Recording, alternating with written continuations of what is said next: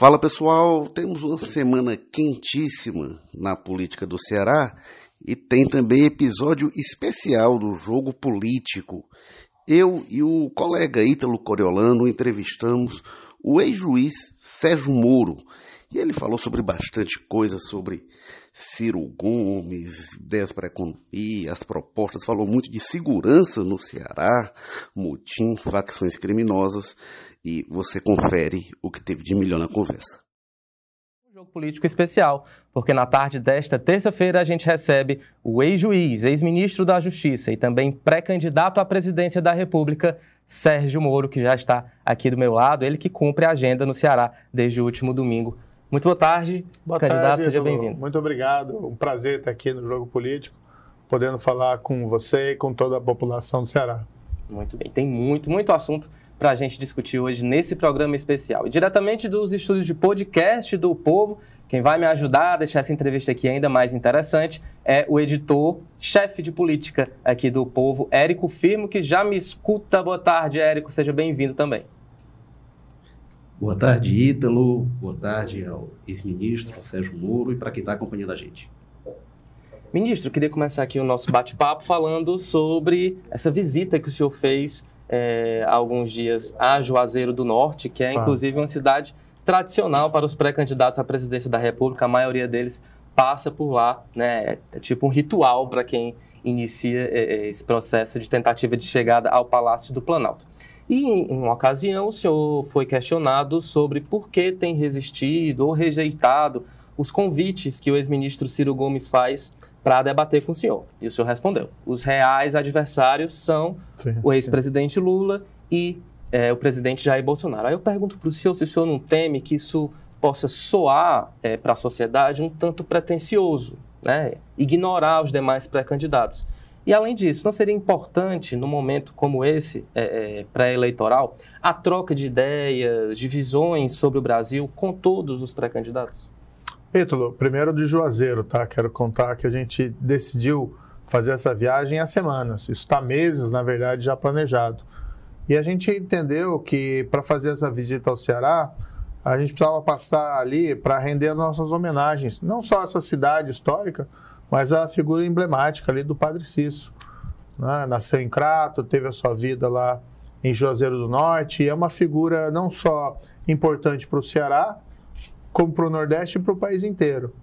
Então, acho que é uma forma de você reconhecer né, o valor da figura histórica e o papel que ele teve aqui na, na vida do país e na própria construção da cultura uh, nordestina. Então, a gente quis dar esse prestígio e depois seguimos viagem. Hoje estamos em Fortaleza, mas passamos ali em Limoeiro no, do Norte, também em Morada Nova, uh, para conhecer a população.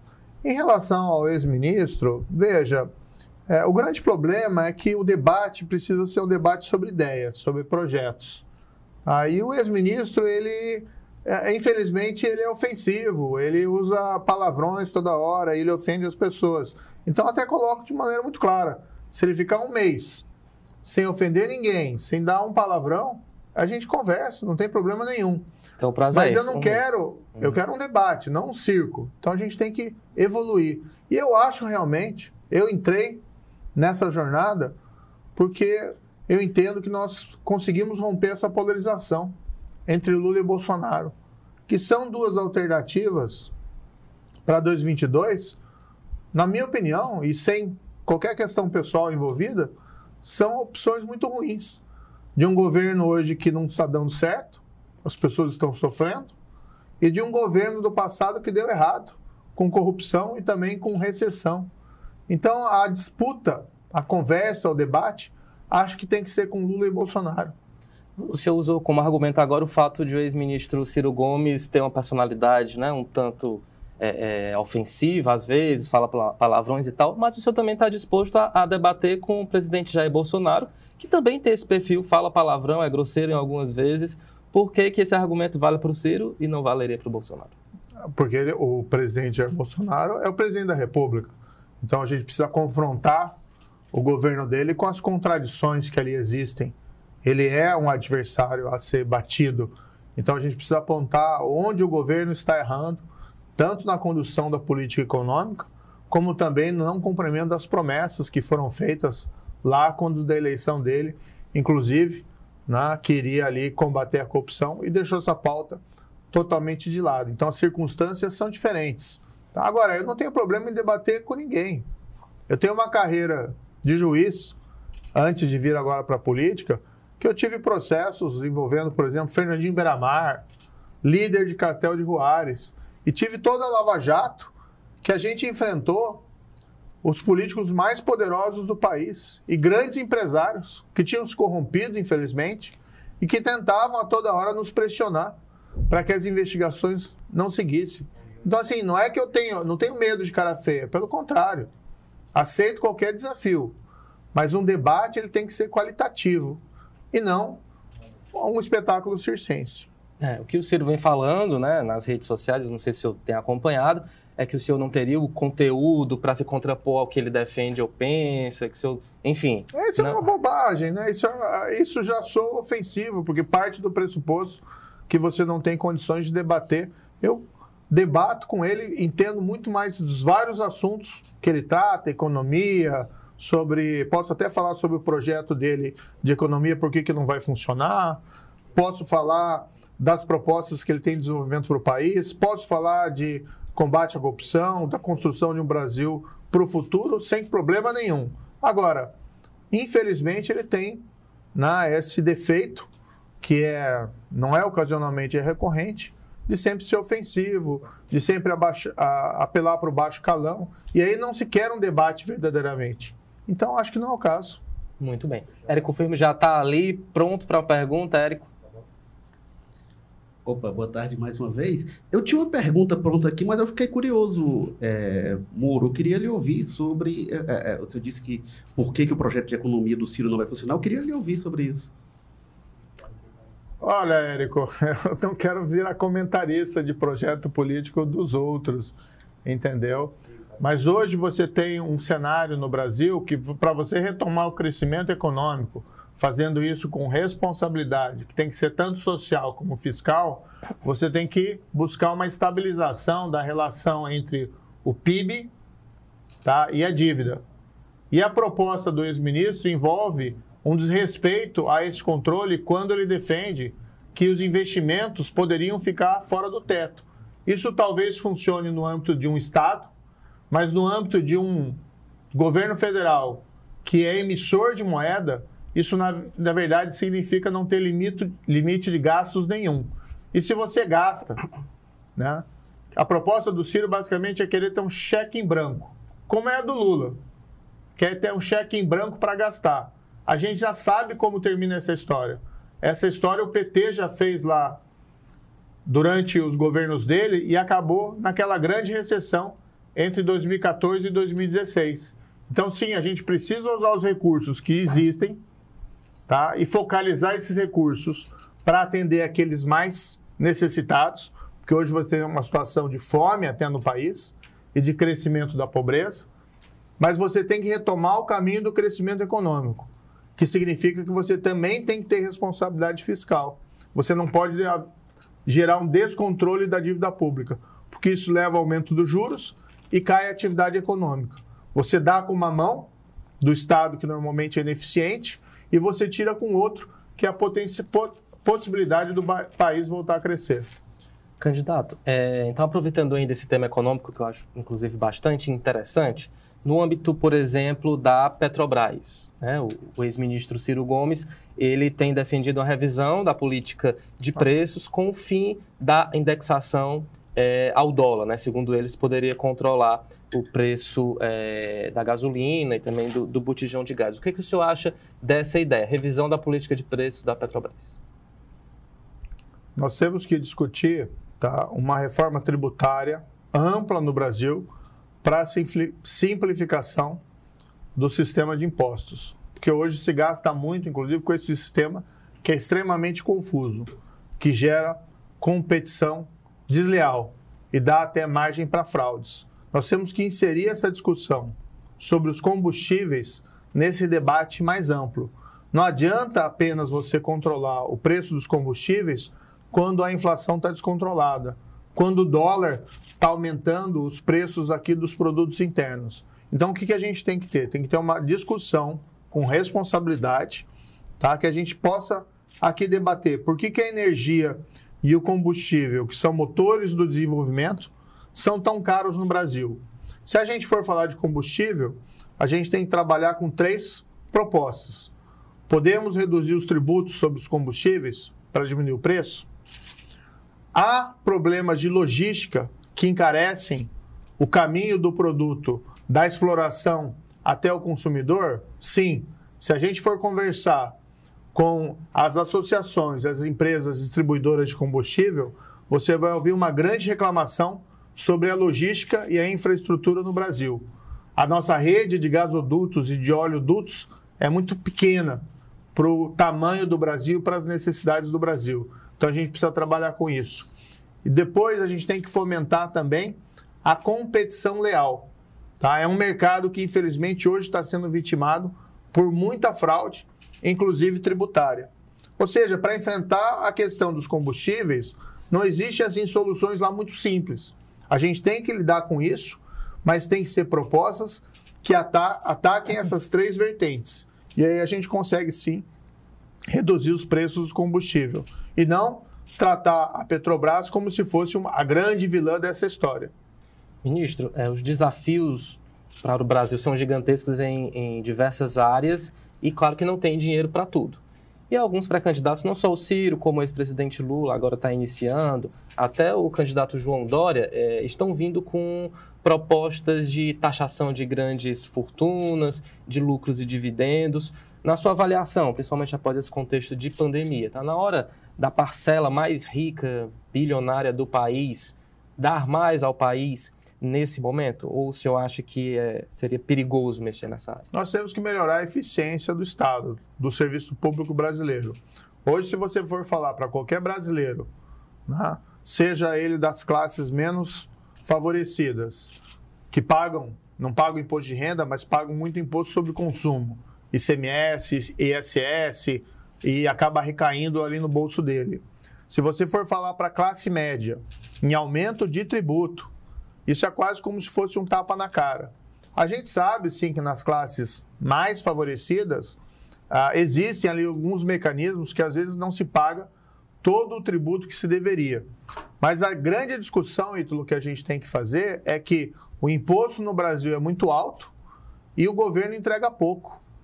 E agora você exigir aumento de carga tributária da população brasileira, né, vamos falar lá para um, um, alguém da classe média, e aí você tem um grupo bastante heterogêneo, que até a baixa classe média, até a alta classe média, em aumento do tributo, sem o governo aumentar a entrega que ele faz de serviço público, eu acho que é até ofensivo.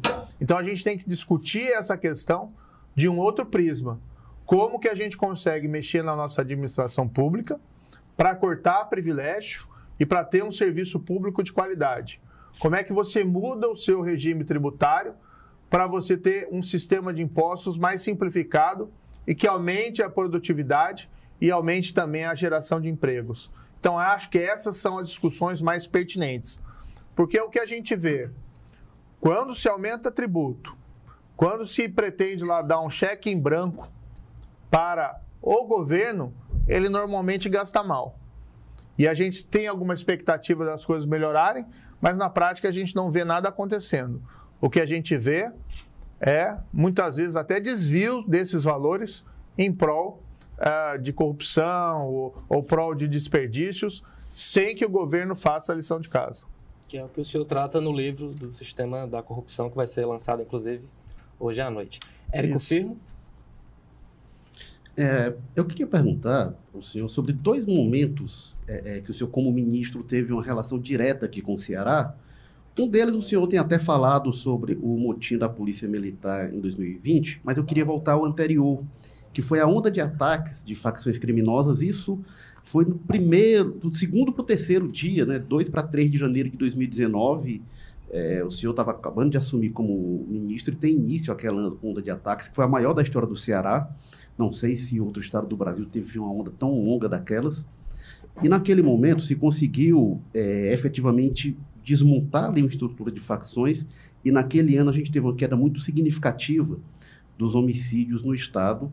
E aí em 2020 já vinha começando e depois do motim a coisa saiu do controle e voltou a melhorar um pouco agora. Eu queria saber do senhor como é que foi aquele momento, como é que foi a interlocução com o governo do Ceará, como é que o senhor acha que foi a atuação do governo do Ceará naquele momento e depois em relação às facções criminosas? Ah, excelente pergunta, Érico. Na verdade, hoje, a criminalidade violenta no país está muito vinculada ao crime organizado. Então, a violência, principalmente nas periferias das grandes cidades, está muito relacionada ao domínio do mercado da droga e essas lutas entre facções ou até a opressão dessas facções em relação à comunidade local. Então, você combater o crime organizado acaba tendo um efeito colateral positivo de você reduzir também a criminalidade violenta. Naquele ano, né, eu tinha acabado de assumir, tomar posse, até eu tinha uma expectativa ali que ia ter um pouco mais de tranquilidade, porque janeiro é um mês normalmente parado. Uhum. E no terceiro, quarto dia já começou com tudo aquela crise de segurança no Ceará. Nós fomos contatados então pelo governador, tá? Nós prontamente atendemos o Estado. Nós enviamos a Força Nacional de Segurança Pública aqui.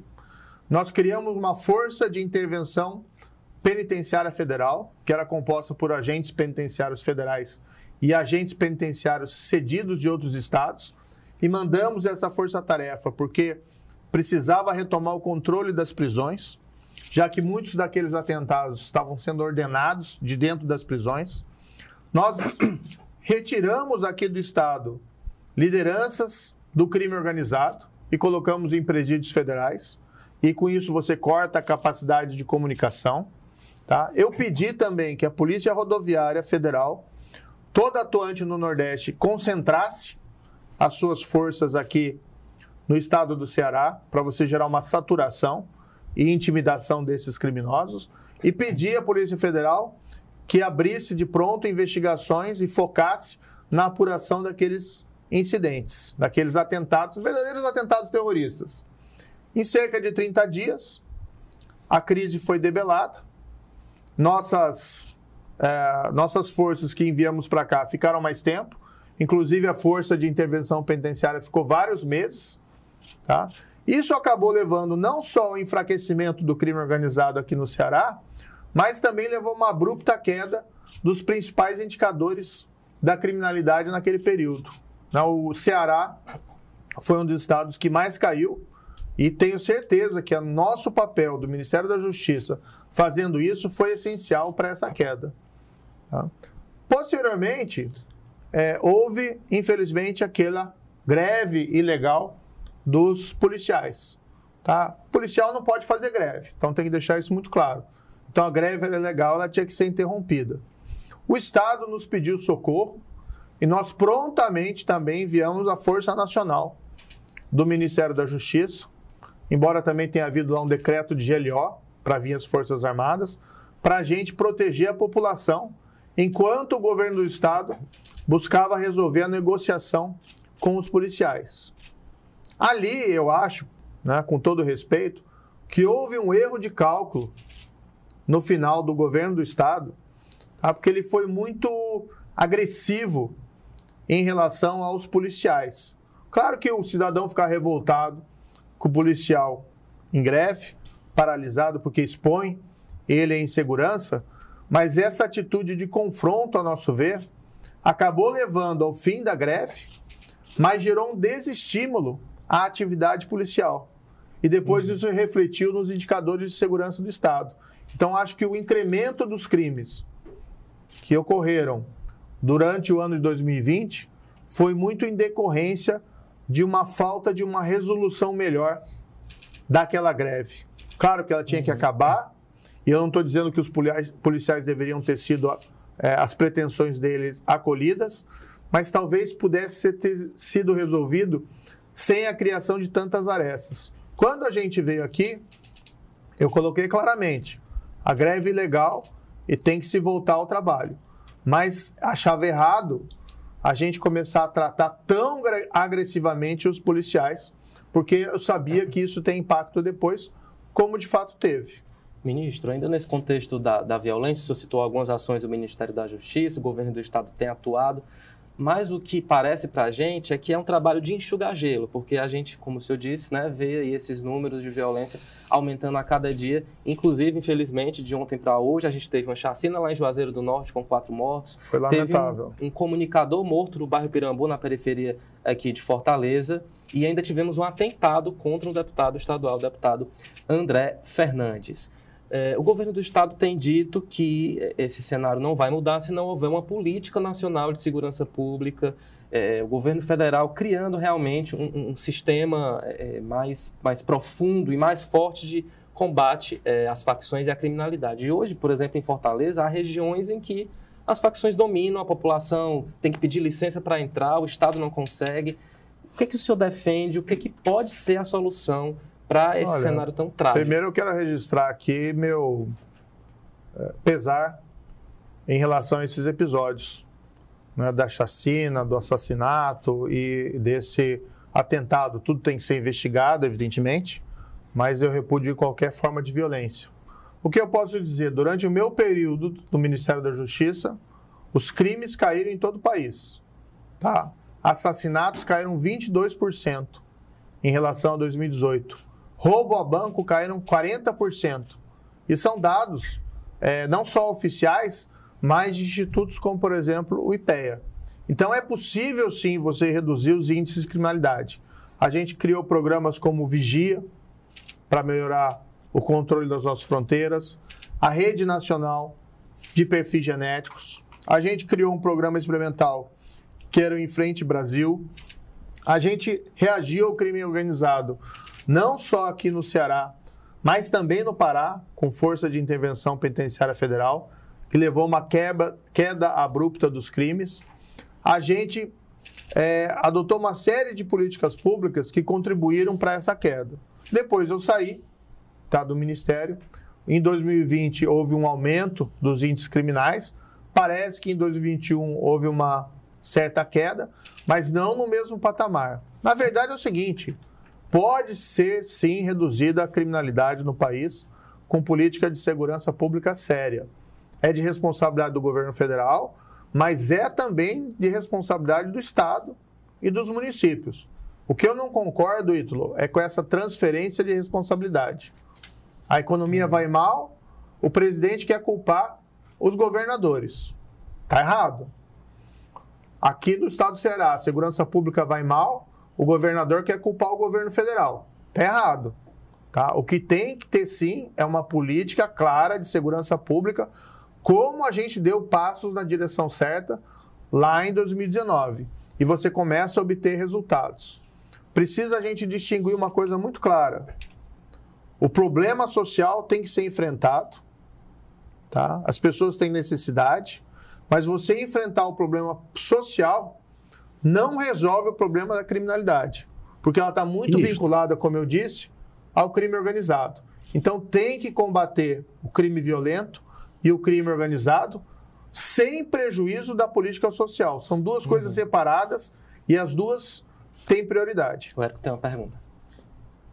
Eu queria, é, pegando ainda os dois momentos né, em relação ao Ceará, do ataque, do ataque das facções de 2019 e a paralisação da polícia em 2020, se o governo federal em algum momento temeu que o, o que ocorria no Ceará pudesse se espalhar para, para outros estados, tanto ondas de ataque de facções quanto em relação a movimentos de policiais, a gente sabe que esse pessoal hoje tem conexões, que tu, tudo hoje se comunica muito. Houve esse risco de, de se espalhar a situação? Queria que o senhor fosse bem conciso, porque a gente está tá terminando. Tá bom. Olha, nós monitoramos esse risco na época. É aquela questão de estar sempre preparado para o pior. Então, nós acompanhávamos os movimentos é, das polícias em todos os estados e certamente aquele episódio no Ceará não contribuiu para um ambiente salutar dentro das forças policiais. Eu digo assim, a gente tem que respeitar o policial, ele está lá, é um profissional que se expõe a risco, tá? ele tem aquela missão de servir e proteger, mas muitas vezes ele coloca a sua própria vida em risco e tem que ser valorizada essa posição dele. Mas realmente, greve de policiais é ilegal. O que não justifica, porém, a gente tratar os policiais com toda aquela agressividade. A gente tem que convencê-los do erro desse tipo de, de conduta e buscar entender ali e melhorar as condições de trabalho. Porque é importante, você não tem uma segurança pública que vai funcionar se você tiver o policial desestimulado ou desincentivado a fazer um bom trabalho.